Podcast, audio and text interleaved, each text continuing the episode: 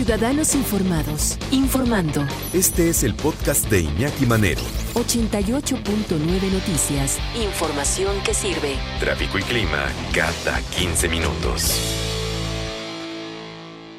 Vamos a platicar y ya está en la línea. Le agradecemos mucho que nos tome la llamada en 88.9 Noticias a el eh, director del Sistema de Aguas de la Ciudad de México, el doctor Rafael Carmona Paredes. El eh, doctor, gracias por tomar la llamada. Buenas tardes. Iñaki, ¿cómo estás? Muy buenas tardes. Muchos saludos para ti y para todo tu auditorio. Muchas gracias. Hoy, hoy arranca No la riegas. No la riegues, doctor. Así es. Una campaña con la que buscamos la, la concientización y el acompañamiento de la población para tener un ahorro importante de agua en esta época de mucho calor, de sequía, una época en la que la humedad relativa en la ciudad es baja y por lo tanto aumenta el consumo del agua.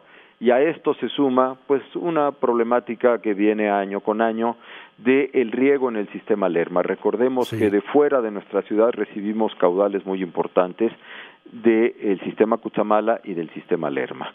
Sí, sí, y es, eh, y es un caudal que antes pues, se interrumpía el flujo por arreglos al sistema Kutsamala, que ya nos habían explicado en alguna ocasión, tiene más de 50 años, no se le había dado mantenimiento, ¿no? Entonces, por eso venían estos recortes. Pero de todas formas, estamos enfrentados a una época de estiaje entre febrero y mayo hasta que llega la temporada de huracanes hasta que llegan las lluvias, hasta que las lluvias se declaran y entonces hace una reducción en la temperatura, aumenta la humedad eh, relativa en el ambiente y con esto se disminuye el consumo.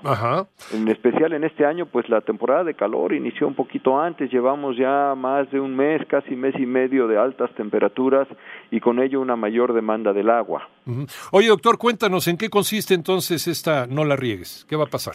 Pues eh, consiste en informarle a la población que entre los meses de febrero a mayo disminuye la aportación del sistema de agua, del, perdón, del sistema Lerma, la aportación de agua del sistema Lerma a la Ciudad de México, y que esta reducción es de hasta mil litros por segundo.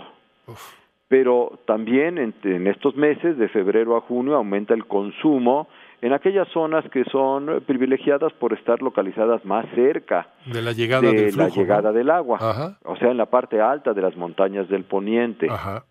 Eh, la suma de estas dos eh, de estos dos fenómenos, el aumento en el consumo y la reducción en la entrega de agua, pues nos pone en situación difícil para que el agua pueda llegar eh, hacia la parte central y hacia la parte más al oriente de nuestra ciudad. A los amigos de Iztapalapa. a los amigos de Iztapalapa, pero no nada más ellos lo resienten, ¿eh? también lo resienten otras alcaldías como Azcapotzalco, sí, Azcapotzalco, Benito Juárez, La Cuauhtémoc, Tlalpan, todos ellos sumados con Iztapalapa y muchas otras colonias en otras alcaldías, también resienten esta, esta condición de falta de de entrega de, agua de uno de los principales sistemas y de mayor consumo en algunas otras zonas de la ciudad. Me imagino que ya tienen ya tienen listo un sistema, un plan de contingencia, ¿no? Para, para la gente que empieza a resentir, pues más de lo que ya lo resiente en algunas zonas, como ya lo explicaste en la Ciudad de México, doctor. Claro, bueno, hemos estado en una coordinación muy fuerte con todas las alcaldías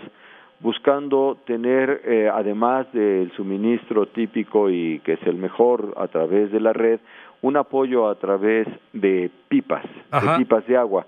Pero en realidad lo que buscamos ahora es mucho más que un, eh, eh, un taparle un poquito al problema a través de estas pipas y lo que buscamos es algo mucho más fuerte que es esta campaña de ahorro de agua, invitando a la, a la población a hacer conciencia y con ello disminuir el uso de agua potable en aquellas acciones en las que de verdaderamente no se requiere de agua potable. ¿Cuáles son aquellas acciones? Pues, por ejemplo, el riego de jardines, el lavado de autos, la limpieza de banquetas. Eso no debe hacerse en ninguna época del año, pero mucho menos en esta. Sí, vamos, sí se deben de regar también las plantitas y demás, pero de una forma más eficiente. Claro. E incluso también se puede lavar el, coche con una o dos, cubetas, no estar ahí con, ¿no? O, eh, los amigos que, que pues les encanta, ¿verdad? Estar regando la banqueta como si fueran a salir margaritas del pavimento. hay que cambiar esos hábitos. No debe hacerse, pero este, además hay otras formas. Sí, sí. Es posible solicitar, por ejemplo, para el riego de jardines en esta época, solicitar pipas de agua tratada. Ah, muy bien. Eh, es hay un teléfono así muy, Si nos lo eh, regalas. que, que- que queremos poner eh, Por favor. a la orden de toda la ciudadanía, en donde se puede solicitar la pipa de agua tratada y es muy fácil recordarlo. Eso el 5, todos nuestros teléfonos empiezan con 5, Sí, señor. 654-3210. Es el de... Es claro. el call center o El el, call center. el centro telefónico del Centro de Información y de Atención Telefónica del Sistema de Agua de la Ciudad de México. Y es para reportar también las fugas de agua, ¿cierto? Ahí también Ajá. recibimos los reportes de fugas, entonces es el centro de atención telefónica y desde ahí eh, derivamos las solicitudes de atención a fugas, las solicitudes de, de pipas de agua tratada o de Ajá. pipas de agua limpias y de agua potable si se requieren, a, las, a los distintos campamentos y a las distintas zonas de la ciudad en don- desde donde pueden salir todos estos apoyos.